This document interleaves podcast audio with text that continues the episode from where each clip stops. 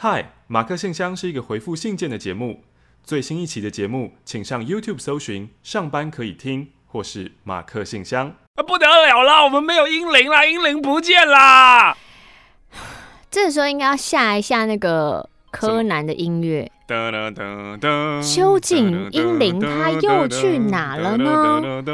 上一次在录音间发现他，这一次我们怀疑可能在我的包包里，因为上一次收英灵的人好像是我。是你，不是好像，就是你，确定性。是你的，是我的，英灵不见。没错，呃，连续两次的摇铃手都是吴玛丽负责的，但这一次，你可以以后不要让我当摇铃手吗？你说 东西都不要交给你保管，嗯，就像旅行的时候，所有的东西都不要交给你一样。你不要再把任何东西交给我了。所以今天呢，我们有一个取代英灵的法宝出现。什么东西？你也打舌哦？啊，是蛤蟆。哪来的啊？泰国蛤蟆。谁给你的？啊，当然是我自己买的。你买这干嘛？干嘛？我不喜欢。我喜欢泰国蛤蟆，不行吗？泰国木鱼，它除了可以，还可以。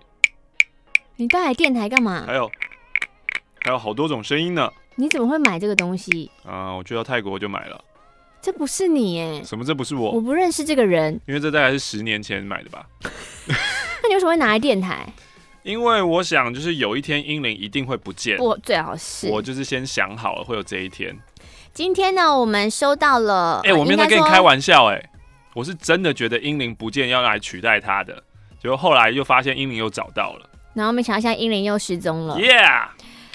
应该说前几天我们收到了一盒喜饼、里面呢有一个呃这个婚纱照，跟大家形容一下，就是女生呢呃穿着蓬蓬裙坐在床上，那双手放在大腿上，端很端庄的那种坐姿，然后脸看向侧边，疑似看向她老公。嗯、那她老公呢是跪在床上，土下坐的方式。嗯、我觉得这个婚纱照非常的奇妙，就是要告诉你。说以后你只能听林州骂的，做错事情你就是给我跪下。哦，你还没有讲啊？那个女生的表情微微看向，她不是深情含情默默看向，她是八点档乡土剧那种林州骂，你搞记耶，那种微咬，就是她的她的那个脸部这边，就是有有很近的，就是是是是绷紧的，然后有有点咬牙切齿，咬牙切齿。男生看起来非常的嗯老实，带那个。我总觉得我认得这个男的。反面也是婚纱照吗？反面也是哦，反面是他们穿蓝色的蓬蓬裙。呃，这一对夫妻是谁呢？他是波波，我是来自于台中，现在搬到新竹的人妻波波。感谢老天，我的婚礼终于圆满结束了。身为潜水潜的超深的到灯笼鱼等级的清点教徒，现在我浮出水面要写这封炫耀信。刚办完喷钱婚礼的我们，实在是没有办法抖内钱钱给你们开心，所以我们很高调的送上宇宙无敌超级。霹雳救急第一美味 Number One 好吃的喜饼，让你们夹滴滴，希望你们喜欢，也祝福马克的婚礼顺利。那他人妻波波呢？目前是无业状态，所以他写完信了，嗯、要去来爽睡一发午觉，嗯、拜拜喽！哦、谢谢你的喜饼，好吃好吃。这一封信呢，需要前情提要一下。嗯，呃，这个人叫做 Amber，然后我不确定他是在之前哪一集的马克信箱，但是。嗯我相信有厉害的点友会在下面的下方资讯栏，在这边哟。对，留言的地方会说，请去听什么，比如说二零一七还是二零一八的 W，就是 week 多少的几分几秒是 Amber 的来信。嗯，他呢就是被 Barry 骗的团团转的 Amber，这边你有印象了吗？因为我们有太多听众被另外被骗的团团转，对对对。反正总而言之呢，我记得我印象中就是呃 Amber 他。跟 Barry 本来没有什么交集，可是呢，就是 Barry 长得帅帅的，然后突然有一天呢，就是搭上了线，然后他们就去看电影，看完电影就开了房间，然后之后就这样一直继续下去。对，然后那个时候呢，还要我们猜说，不是要我们猜，是玛丽要我猜说，如果真的厉害的男子，他最后会说什么？就是他们睡了一夜之后。然后回家以后，隔天传的那个讯息 会会传什么？他传什么？我记得好像很厉害哦，我忘了。他传的就是吃完早餐以后，他传了这个讯息是要想我哦。Fuck，怎么样？好像再度被击中，再度被击中。这男的，我真的一辈子不能遇到他。我是被要想我哦的 Barry 骗得团团转的 Amber。在那封信之后，我又和 Barry 约会了一次。睡前，他抱着我，那就不是约会，是约炮吧？我问他说：“你什么时候要跟我在一起？”他就不慌地说：“Baby，我们现在不就在一起了吗？”我当时心想：“哇，我会马上醒过来。”靠，这回答高招啊！Bravo！之后听到马克在哦，他是四十七周，二零一七四十七周，说到如果男生被问到什么时候会在一起，如何回答？马克设想 Barry 会怎么回答，果然就被马克猜对了。你猜说我们现在就在一起了？对啊，男生就是会这样讲。你说过这样的话吧？你就是这样用过的吧？约会私底下你开班授课就是请全天下男性都回这句话吧？就会觉得我们都没有办法回嘴吧？约会后 Barry 为什么逃避我眼神？约会后 Barry 完全没有音讯，我就忍不住传讯息：“Baby，你什么时候来找我？怎么，你很想我吗？”对啊，我很想你，爱心。那你假装忘记我吧，哈哈。Fuck。然后我就已读，假装忘记，吓到不知道怎么回。过几天呢，半夜，Babe，你也睡了吗？我真的很受不了我女友，我和她大吵一架。怎么了？你要不要打给我？用说的，是吵哪方面的事呢？我想揍你哦！我不想听这封信了。然后就这样过了四天，Barry 才回，哈哈，我忘了，你就是被人家玩呢。这不是被玩呢，这是被羞辱，就是已经没有在跟你玩了。到底谁会记得四天前的琐事呢？公生气哦你！此时愤怒和厌恶油然而生，我很确定我再也不想和他联络，删了他好友。如今失联一个多月了，没有想象中难过，我很快就好了。大概是因为生活忙碌有目标吧。我喜欢现在的我。我和马克一样。认为现世报是自欺欺人的理论。Barry 是顶尖大学的学生，家境好，帅，擅长运动，对投资理财小有研究，并有所收获。和同样是大四的其他男生相比，是个上进青年。渣男不会去死，我可以预见他在未来只会更容易的钓到妹子而已。请马克用高涨的情绪帮我大喊：羡慕、嫉妒、恨！当然，我也不是像说的一样那么洒脱，期间也有难过的时候。不过，只要和朋友、家人吃饭聊聊，我的心又会强壮起来。很感谢爱我的人，我和家人的感情很好。我是姐姐，有一个小我三岁的弟弟，家中只有妈妈支撑家计，加上爸爸离开时留下的千万债务，以，为是遗产，对不对？是债务。你刚刚给我的那个落差是两倍，就是一千万加一千万是两千万。虽然生活的很辛苦不富裕，但是妈妈给的爱和家庭教育一点也没有少。妈妈，谢谢您。我记得小学的时候中了两百块的发票，妈妈就带我和弟弟去七一一买东西，一个人呢有五十元的扣打。弟弟挑了饼干零食，我就买了多芬洗发精，哇，三十 ml 的旅行瓶。因为呢，家中常年都用爷爷家杂货店厂商送的五六六，那个时候很羡慕同学头发都是少女香，然后我是熟女香。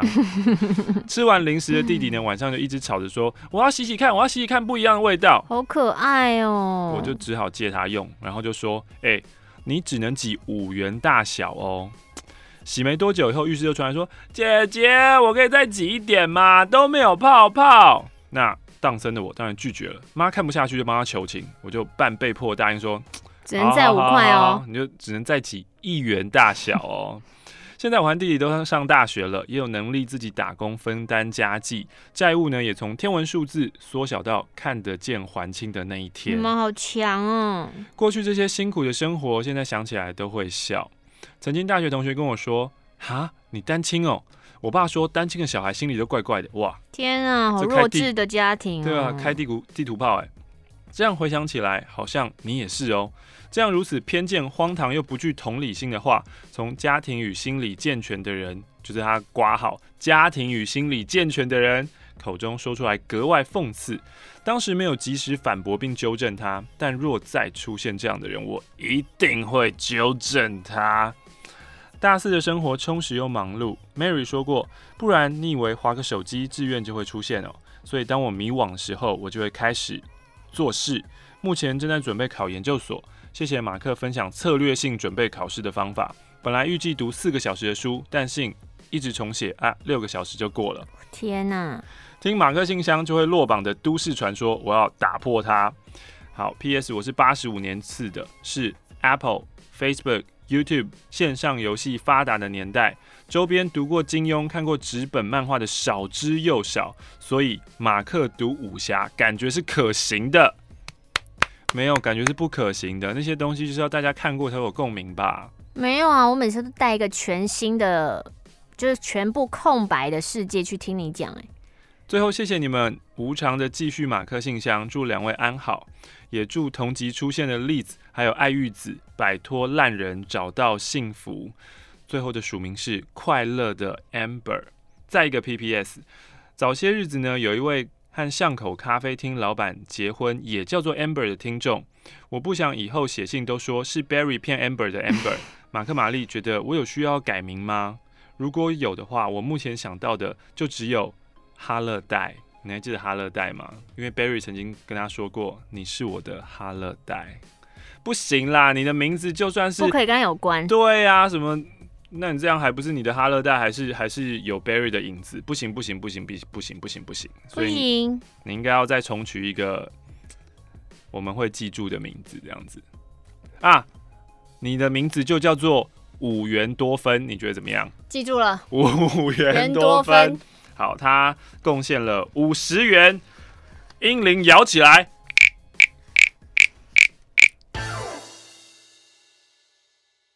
下一封信有一百零六元，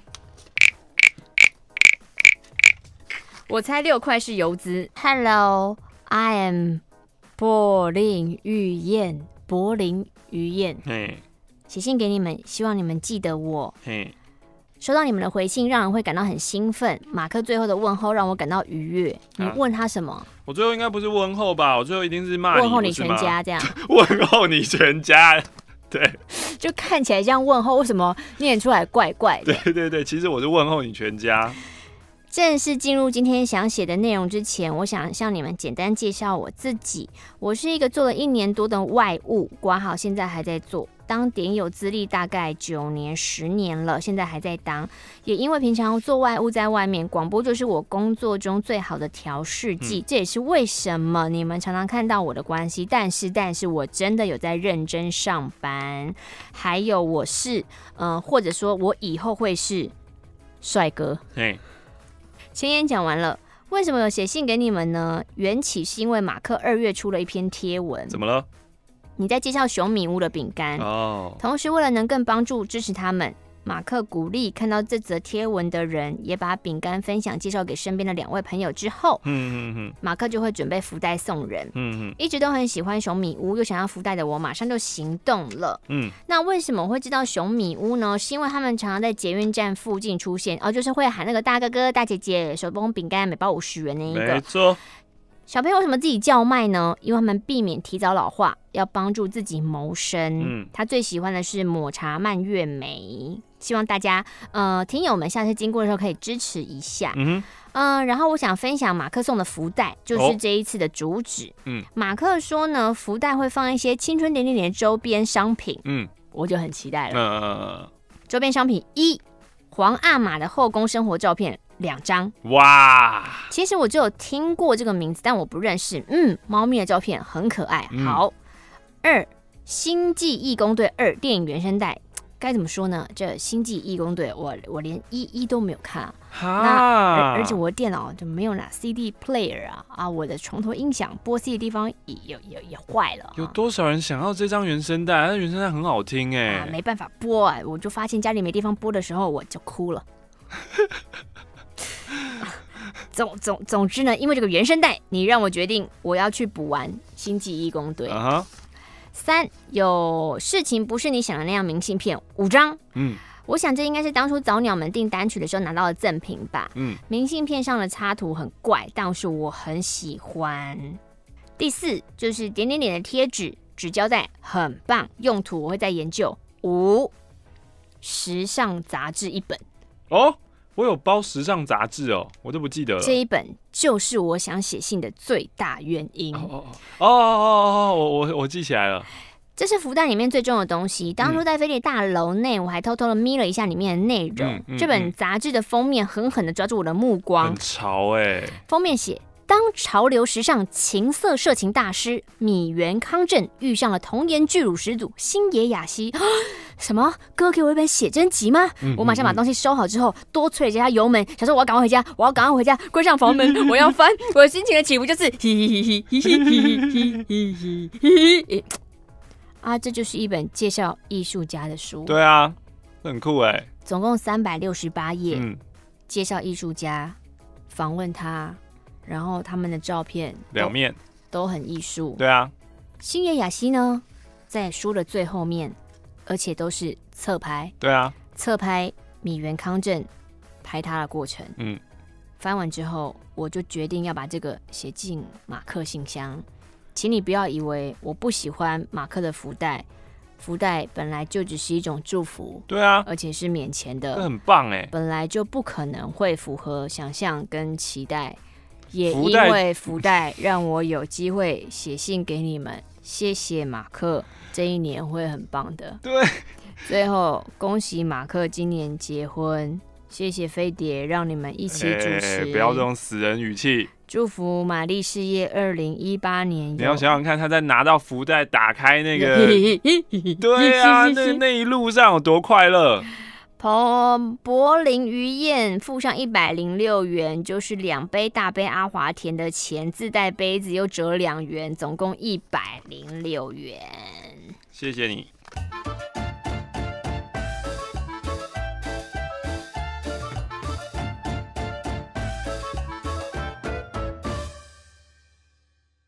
我是台北的 H，我第一次听见马克呢是在卡米地不羁夜。那个时候呢，马克在讲使用交友软体，男生使用交友软体的目的。当时我不知道马克是谁，脑中永远忘不了 Bishop Gamble。当下呢笑到不行。听完这场脱口秀的一年之后，我遇到现在的女朋友。某一天呢，她就在车上播了马克信箱。哎、欸，你跟你另外一半在车上，然后你默默播一个很怪的东西。我觉得他。这个女朋友也是蛮特别，对，想要试试看，对不对？嗯、想要试试看这个，看看我男朋友到底是不是个 sense 的人。对，哦，我就心想，哎，这个声音好耳熟哦，就啊，我突然就浮现了一年多前脱口秀的景象，然后耳中就传来了 Bishop Gamble，不是这样吧？是你自己想要干？哎，可见你的声音多有辨识度，他只不过听了你一场脱口秀，再听到就会想起你，哎。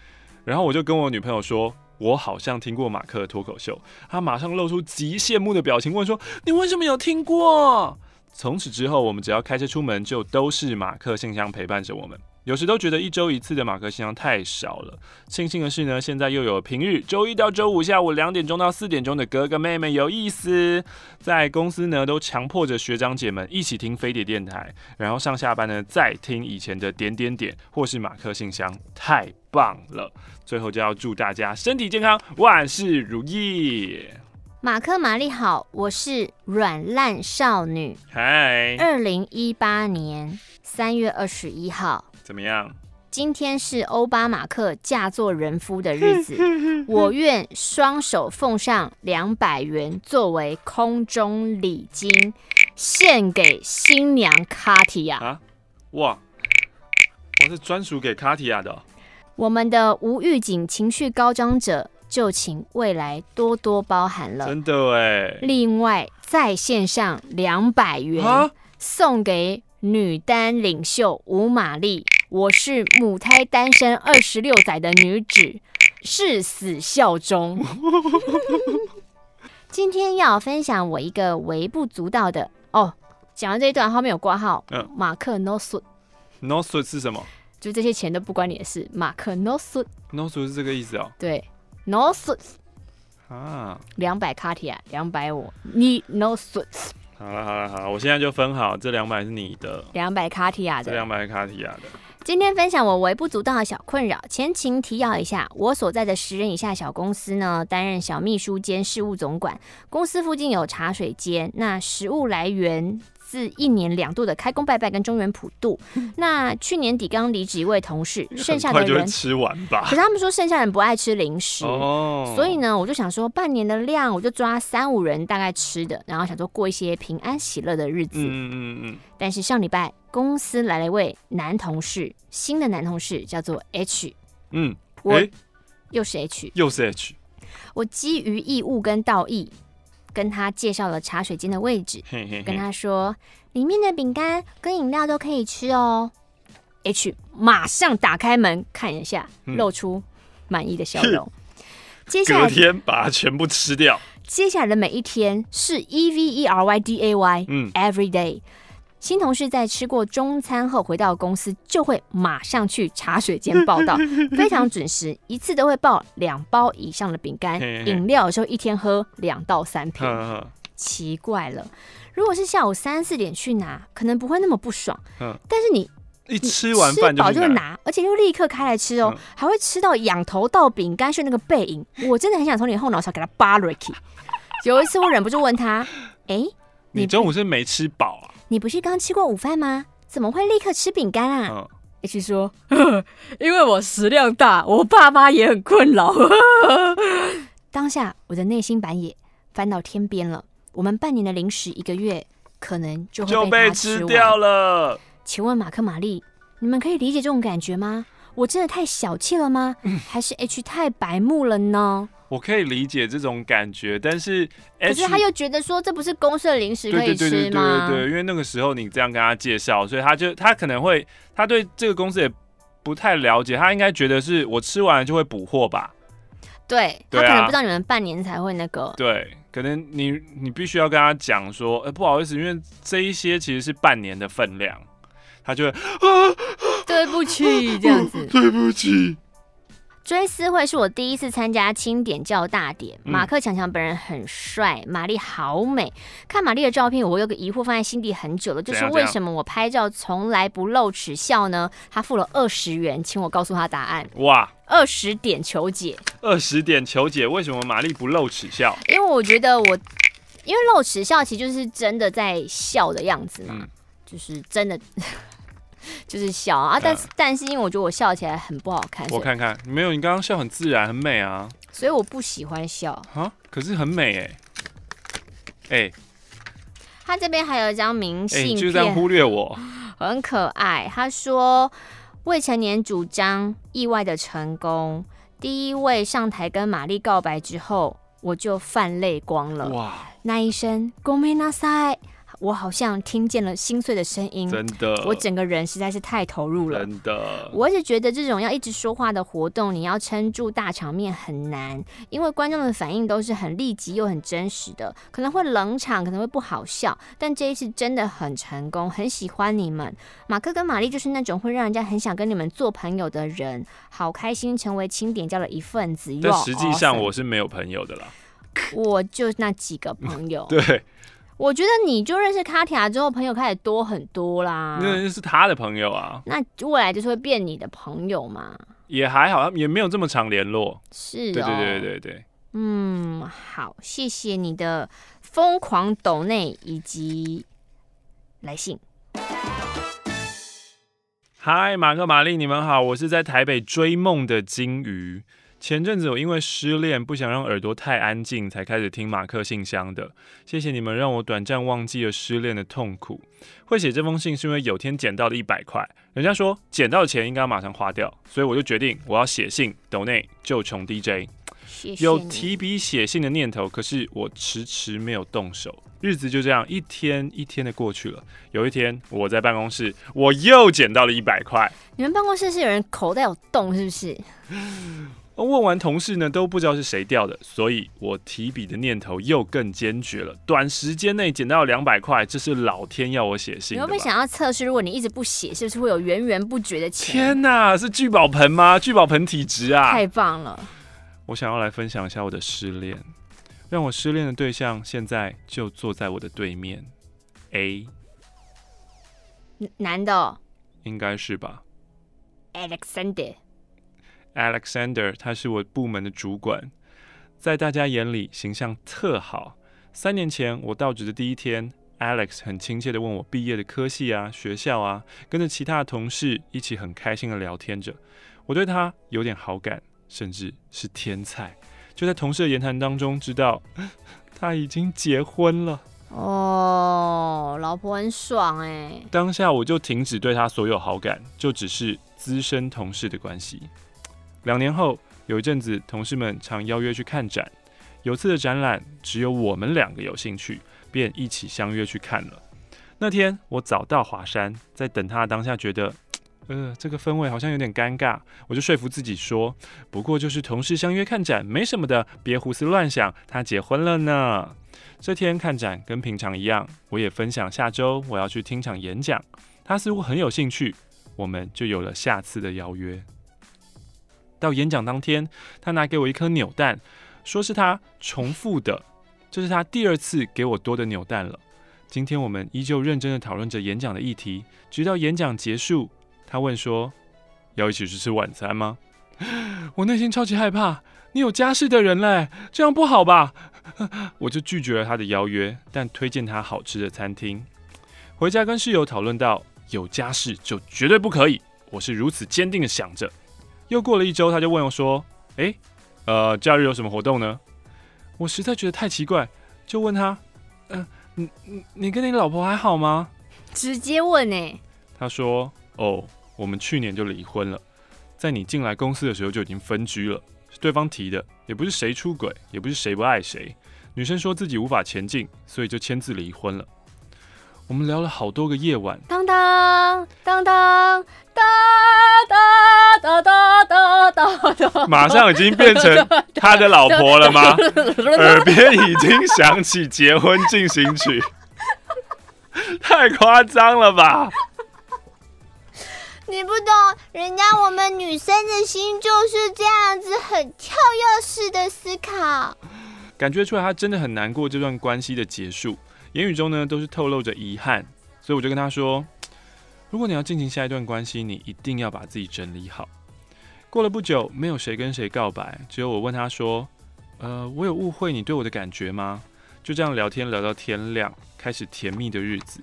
在公司呢，就低调的互动着。当然，陆续有一些要好的同事觉得我们太奇怪了，一度还怀疑你是不是小三啊？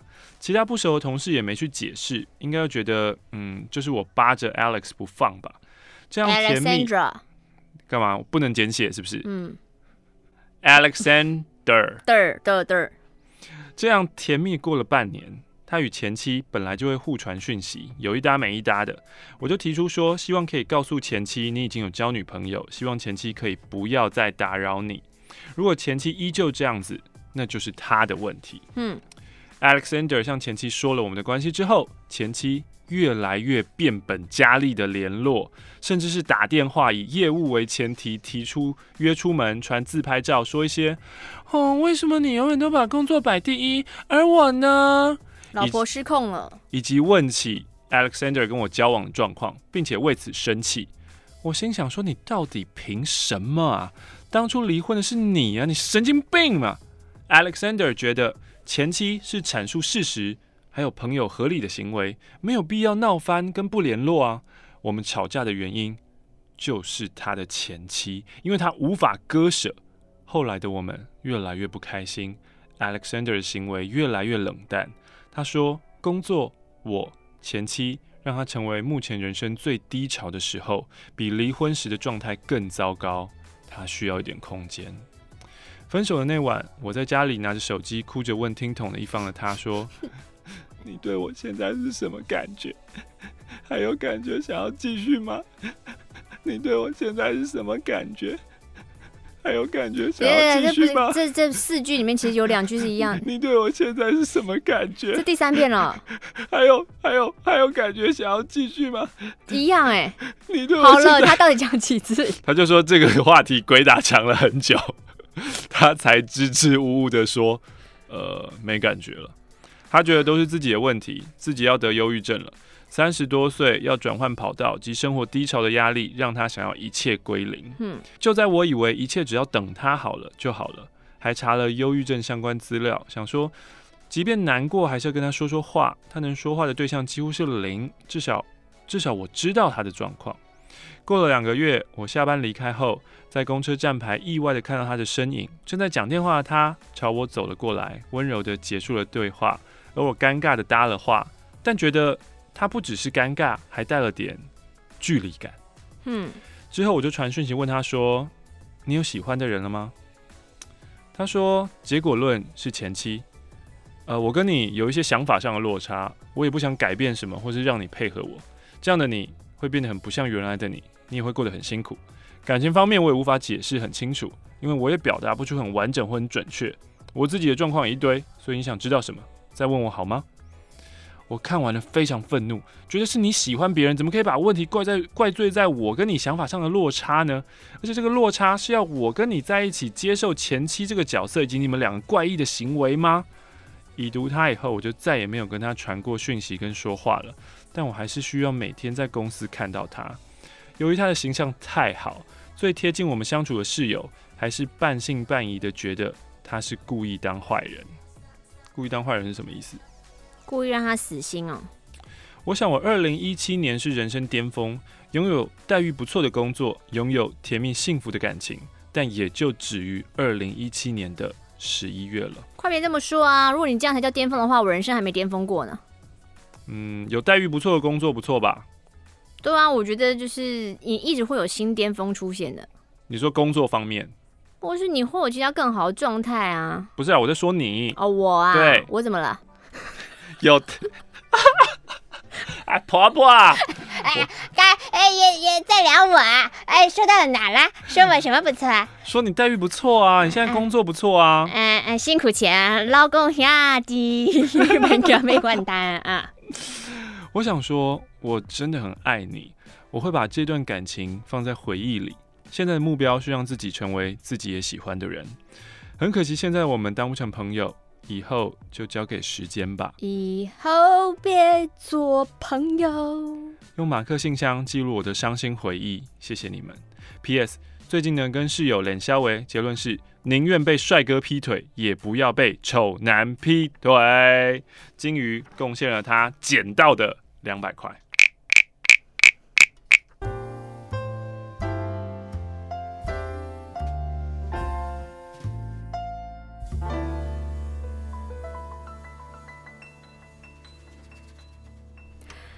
我是飘飘，因为我现在工作可以边听 YouTube，才可以成为马克信箱的忠实听众，常常听到各式各样奇葩的事件。我来分享我的经历。好哦，他要分享的是白蚁事件。哦，我爸爸有乱捡东西回家囤的习惯，真的很糟糕。我国中的时候呢，他曾经捡了大量的木板。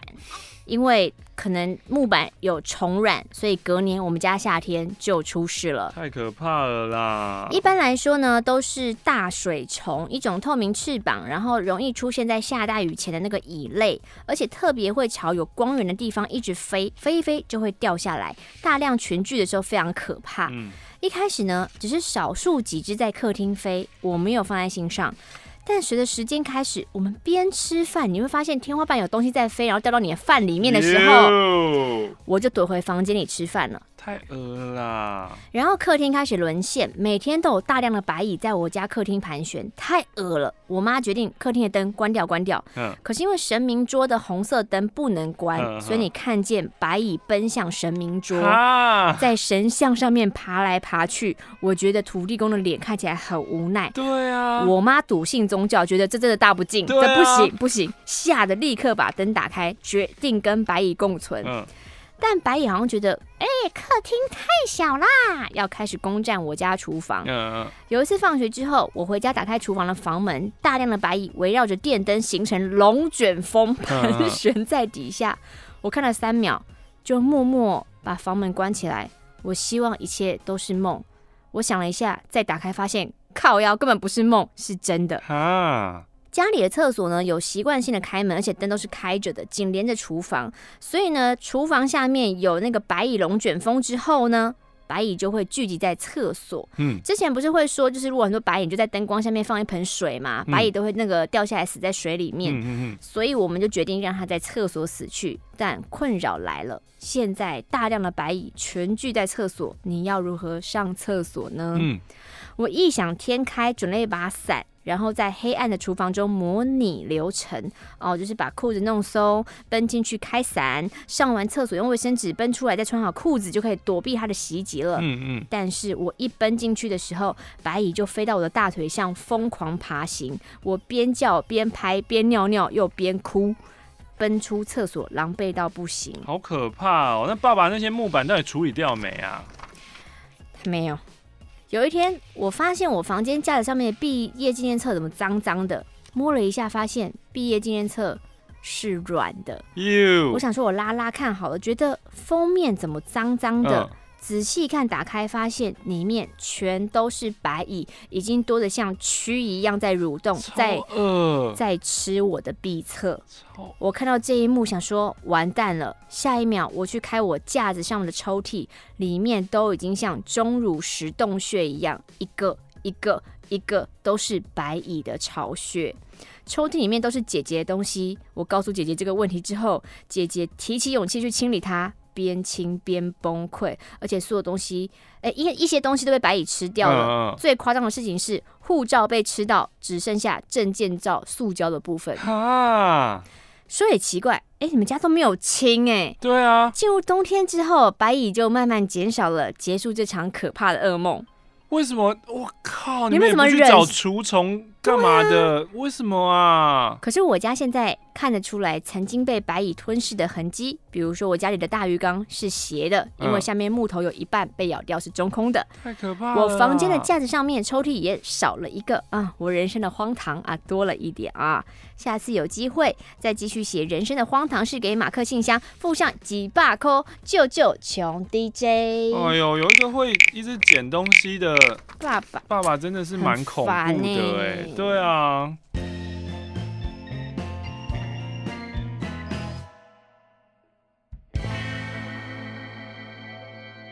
这一封明信片呢，来自于小蔡。第一次来西贡，觉得越南很不错哦。西贡很多文青小店、咖啡馆、摩托车，每个骑车的人技术都很好。下次马克来也可以试试色色的按摩店，身材都很好哦。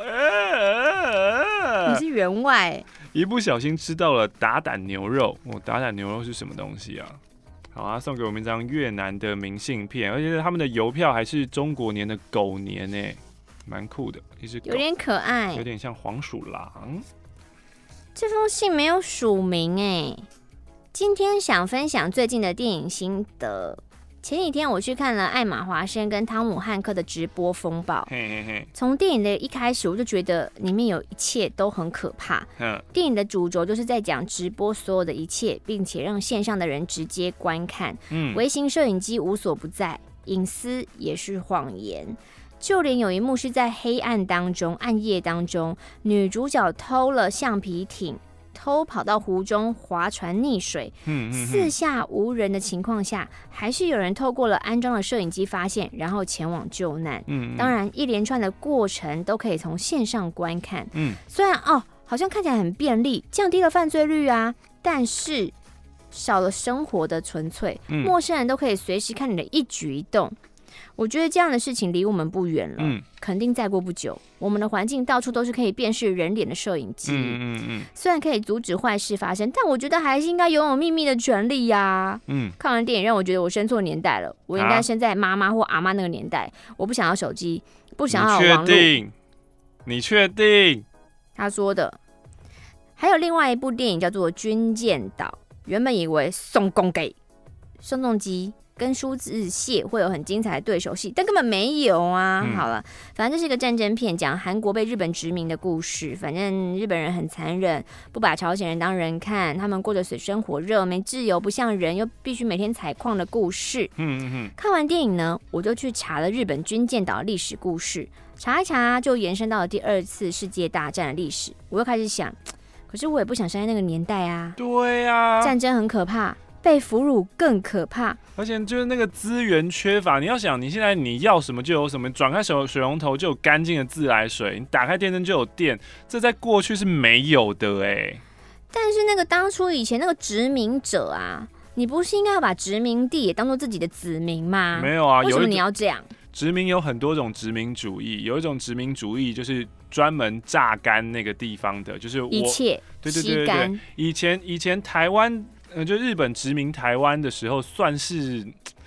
他虽然还是要我们的经济作物啊，可是他的确是想要把台湾变成一个日本的延伸，就有点像琉球这样子。对对对，所以他还是有做一些希望把台湾人变成皇民化。嗯有一些西方的殖民者，他们的殖民地就专门就是没有，我要你们就是要你们经济资源，然后你们跟我们最好什么关系都不要有，我就是疯狂的压榨你们而已。对啊，他就变得很烦恼。这个时代我也不喜欢，上个时代我也不喜欢。对呀、啊，我觉得我的困扰有点莫名其妙。你的困扰就是你不要再 whining 了，不要 whining like a bitch，你好好的活着吧你。我想说说最近我在执行的事情，就是我要累积运气。这是我看完日日剧重版出来的感想。我是一个嗜赌成性的人，哦，瞬间呢戒掉了爱买刮刮乐的坏习惯，嗯，也常常用我在累积运气的借口劝朋友，哎。不要闯红灯，嗯，即使那个入口你觉得没人也没车啊，嗯，我觉得这个累积怨气是一个克制坏习惯的好方法，可以保持下去。哦，虽然不知道到底会不会累积怨气，但是距离上一次对中发票已经是两年前的我一月的时候中了两张两百块。哇哦！好的，谢谢你们看完我的信，嗯，没有署名的人。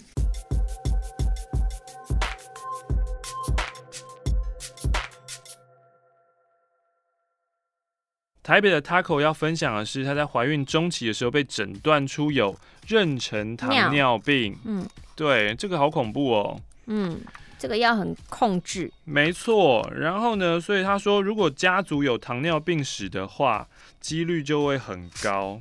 目前资料显示，大部分得到妊娠糖尿病的女生呢，在生产以后，你的血糖会恢复正常，所以不用担心。可是，你到老年的时候得到糖尿病的几率是一般人的。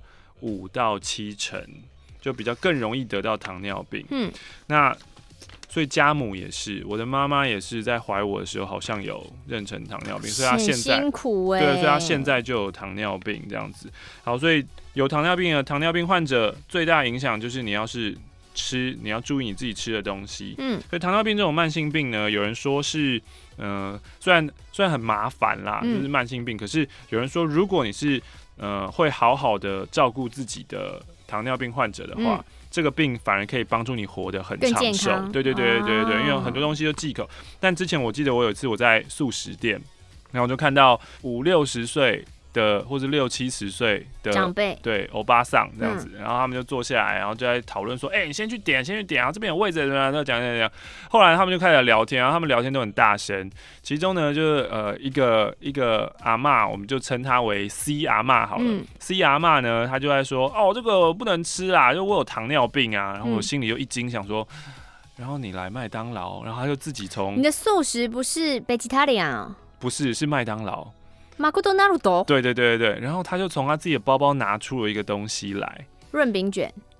然后另外那个 A 跟 B 阿妈也就从自己的包包拿出东西，他们就在麦当劳开野餐会。他们点了什么？他们可能就点了一包小薯这样子。哇。对，然后就开野餐会，然后就彼此交换那个什么什么方糖酥啊什么之类的。他们能吃方糖酥吗？然后那个 C 就说啊，这个这个我不能吃啊，这个这个这个是我有糖尿病啊这样子，然后。哦，不是不是不是不是，是在吃方糖素的时候，呃，B 劝 C 说这个你不能吃啊，你有糖尿病。他还硬要吃。C 说啊，没关系啊，我有在注意。然后他就张开嘴巴吃的时候，我看他的牙齿都已经掉光了，就是他的牙齿已经只剩下一两颗，然后就是里面都黑黑的那种。然后我心里面就很很很担心，因为就是我妈妈有糖尿病，然后我我知道就是。你应该要好好控制你的血糖跟照顾自己，嗯，而不是觉得说啊，这没关系啦，我现在吃一对对一两口，然后另外他又再拿出他他包包自己带出来的东西是一个那种馒头类的东西，嗯，然后我现在想说。哎、欸、，Come on，这是淀粉哎，淀粉也是会让血糖上升的东西，嗯，你怎么会吃这个？嗯，然后他又开始在讲一大堆，可是都是坊间的那一种说糖尿病，对，都是那种偏方。他说只要喝了这个这个就没有关系，什么？我说屁啦，那些都是糖哎，Oh my God！我好担心他，那些食物真的害人不浅。我很害怕，我真的很担心他。好，所以重点是，如果呢，你也是有糖尿病的人，真的要好好的关心一下你自己的身体，然后要测自己的血糖。就这样。马克玛丽好，我是性抗名 UV 的抗 UV。嗯，一如往常的上班日周一，我突然接获了噩耗，才让我火速在加班到九点半之后，我赶回家写信。怎么了？我收到自己在十月左右寄出，忘记附上回邮信封跟邮票的回信了。嗯我当时正在跟同事吃中餐，手机的 Line 噔噔噔噔告诉我说，我妈传了两张照片在家庭群组。怎么样？通常我妈不太用 Line 传照片。上一次她做这件事情，是因为她开车出门，车屁股撸到了柱子，被我爸给呛到臭头，嗯所以她传了一张那个她刮痕的照片跟我们诉苦。嗯所以我想说，妈妈传照片，大事不妙。打开 App 确认，我看到一张有飞碟电台信封的照片，哦信封已经被撕开。哦，当下零点五秒，我脑子还没有恢复运转，他又传了一张里面信纸的照片。怎么样？怎么样？怎么样？都已经被看光光了。是的，因为没有附上回邮信封。中午过后，我一直想说，我到底写的放在哪？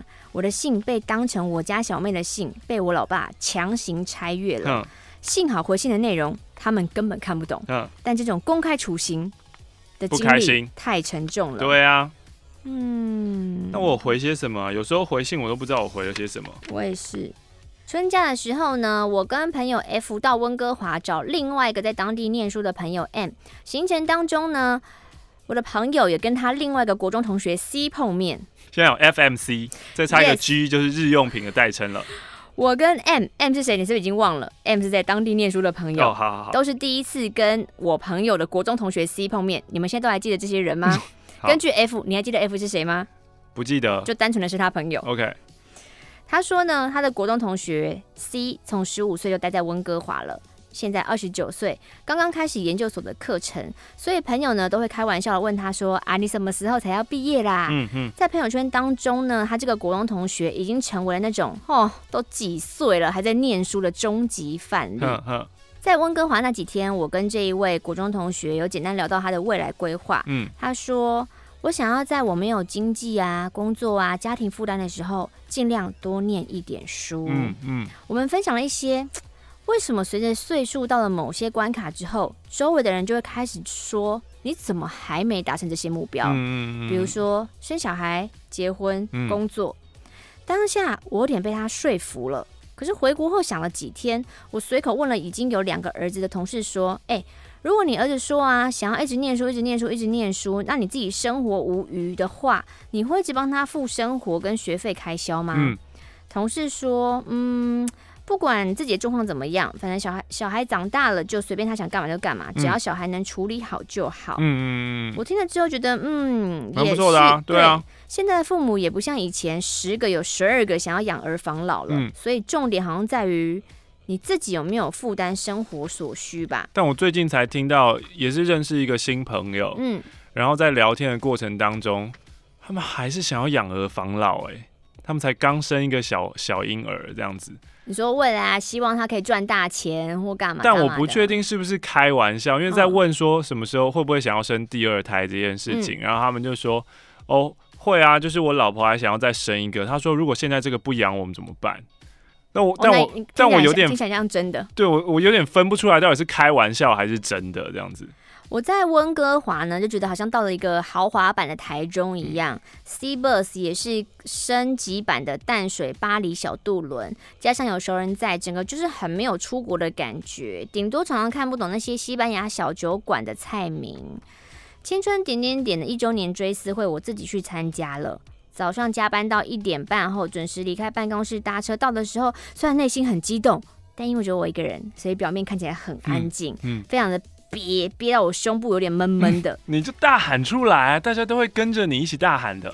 最后的感性时间很棒，很疗愈，然后跟强强三个人一起念信也超可爱的。希望下一次我可以找我朋友一起去参加你们的活动，附上五张面额八块的赎罪券，希望可以帮助那些忘了附上回邮信封的哇，太棒朋友了，们很需要你。抗 UV。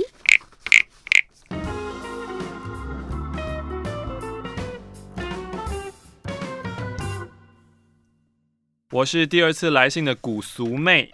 我发现我家发生的事情都好八点档哦，非常洒狗血，甚至我都怀疑编剧在抄我家的故事。去年的五月，阿公过世了，但是他非常长寿，高龄九十五岁，所以大家其实呢都有心理准备了。在奔丧的期间呢，有一位林小姐，她是呢丧礼的统一联络窗口，接下所有法会啊、头七啊、所有大小事的联络人。阿公的灵堂前呢，以为会是大家沉闷的折莲花啊，但是却不是哦，是在折阿公遗产。哇哦，争到大家吵架，甚至呢还在灵堂前面掷硬币问阿公的意思。然后林小姐一直和我阿伯说，觉得我们家很夸张，她做这个职业这么久，没看过这样争遗产，吵到在灵堂前还这样。你们不觉得很可耻吗？没什么可耻的啊，他们就是要钱啊。大家都不喜欢林小姐，觉得她再怎样也没资格这样说我们吧。就这样，一直到告别式当天，所有事情终于结束。妈妈去和她结清所有的费用，和当初她所开的价钱都不一样，多了两万块。我妈当然很不能接受和林小姐吵，林小姐居然还骂我妈：“这女人怎么在计较往生的人的费用？”吵到后来，我哥哥出面跟我妈说：“算了算了，让事情圆满一点。”为什么啊？By the way，林小姐是个看起来五十岁、一头极短发，很像男生那样的极短发，行事作风强硬的女生。发生这些种种事件，大家对于林小姐很反感。当天晚上睡前，妈妈来我房间跟我说：“我今天突然知道林小姐的全名叫做林叉叉。”我就说，嗯，所以嘞，嗯，妈妈就说，你爸的前女友就叫做林叉叉，真的假的？我顿时哦，我顿时心想，有这么巧吗？但是我爸前女友家，哎，好像就是在当地做棺材的哦。哇，不会吧？我爸的眼光也太奇特了吧？因为我爸很晚才结婚生子，所以他的前女友，我堂姐他们小时候应该有看过，我就决定去问问看。一问才知道，其实，在奔丧期间，他们都知道，但大家都知道我妈是超级大醋桶，所以大家都装不知道。嗯，哇哦！而且林小姐当年和我爸是爱的。轰轰烈烈，甚至在我爸生病时，当年的权威医生都说不能保证会活，她都坚持要嫁我爸的那一种。最后当然因为长辈反对，才结束了这一段。之后大难不死的爸爸痊愈了，才遇到了妈妈。但是至于我爸为何会找他处理阿公的后事，他是说齁，当初呢有预感阿公快要不行了。但是又正逢我们出国，很怕人在国外，想先找人帮忙，总觉得找认识的会有妥善的安排。但堂姐说：“哦，你吼，你必须要维持家庭的和谐哦，你要想办法不让这件事情在家里面闹大。”可是呢，偏偏我妈也很猛的打去林小姐的娘家询问这件事情。我妈气得一直说我爸外遇，还 LINE 群组跟亲戚们讲我爸对不起她。然后退出家里群组，哇，好气哦！这个时候就是会觉得，哇，退出好像是蛮气的一件事情。嗯、科技版的离家出走，又偏偏呢刚 科技版的离，这个好好笑、哦。科技版离家出走，又偏偏呢刚好要做百日，好不敢想象一切哦。出门前，我妈还故意在我爸面前和我们说。等下哈，看到大妈记得说大妈好。整个觉得战火猛烈啊，好险，最后林小姐都没出现，不然场面一定超级尴尬。其实林小姐没想破坏我们家庭，单纯想赚一笔而已。听说她之后有嫁人，但后来丧偶了。好险，整件事还是圆满，爸妈最后和好了。之后时不时讲起这件事，大家都觉得很好笑。虽然我爸。脸都会囧掉。我最近失业了，先抖内一百元，英灵 please。哎，不好意思，今天没有英灵，只有呱呱。这很像蝉叫哎。好，希望今年论文赶快完成，顺利毕业，找工作。抖内更多给你们，谢谢你，古俗妹，太精彩的故事了。欢迎大家以后有空可以慢慢的、慢慢的、慢慢的写到。马克信箱。什么意思叫慢慢的？就我们现在信很多，哦、但你想你故事很精彩，你还是可以写这样。如果你的故事真的很精彩，就是啊，如果只是想说今天中午买便当少找五块，你很生气，就先不用写，你就先写在你的备忘录就好。对对对对对。香友说他之前有要分享研究室学妹的故事，他洋洋洒洒列了很多事情，因为我们信念出来之后好像很期待。对。他写了五页。满满的哦，很兴奋，兴奋到忘了贴邮票就投进邮筒。Whoops，现在不知道流落何方。糟糕，他这封信可能是向老天祈愿说：“拜托邮差贝贝，可不可以继续帮我送到？”怎么可能？哎、欸，这就很像打那个打 Word，然后最后没有存档一样的难过。再见，再见。啊。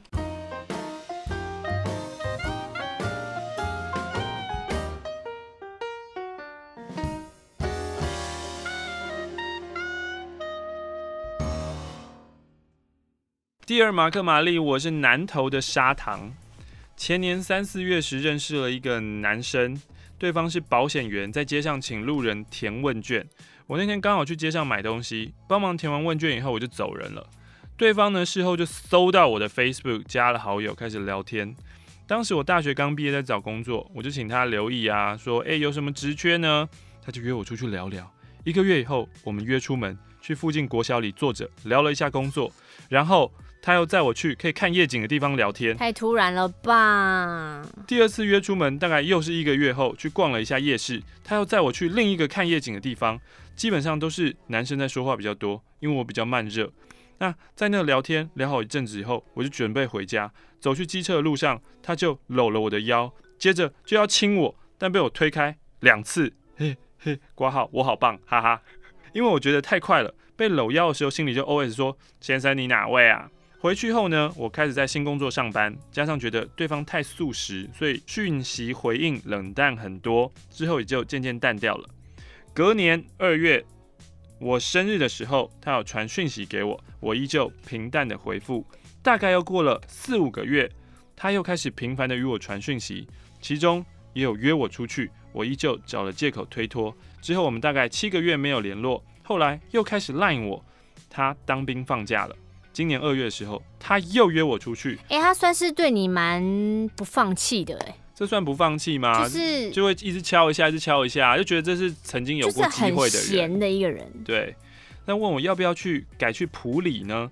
因为他没有去过，而且路程也差不多。谁要跟你去普里？我就说随便啊。结果骑个五分钟，他又说那要不要去南头看灯会呢？因为他后来想想，普里好像有点远。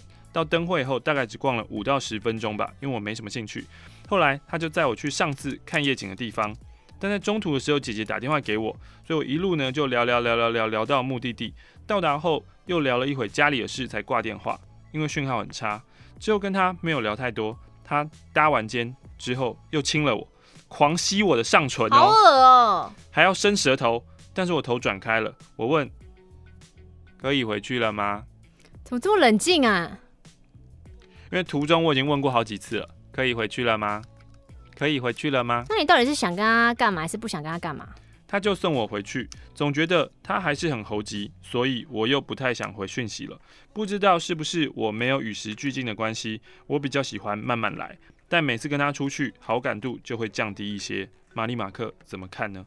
有什么建议给我吗？谢谢。就是不要再接他电话啦。我觉得他其实一开始是觉得 L 有机会的。他没有讨厌这个人，他只是没有想到我不讨厌这个人，可这个人让我越来越讨厌。对，就我不讨厌这个人，可是你真的太快。如果你慢慢来的话，就是我们是会有结果的。可是你一直都这么快，我的好感度就会一直降低，一直降低。那你要做 ending 了吗？最后跟大家说拜拜。这么突然？因为我们信都回不完，我有点沮丧。拜。我好难过。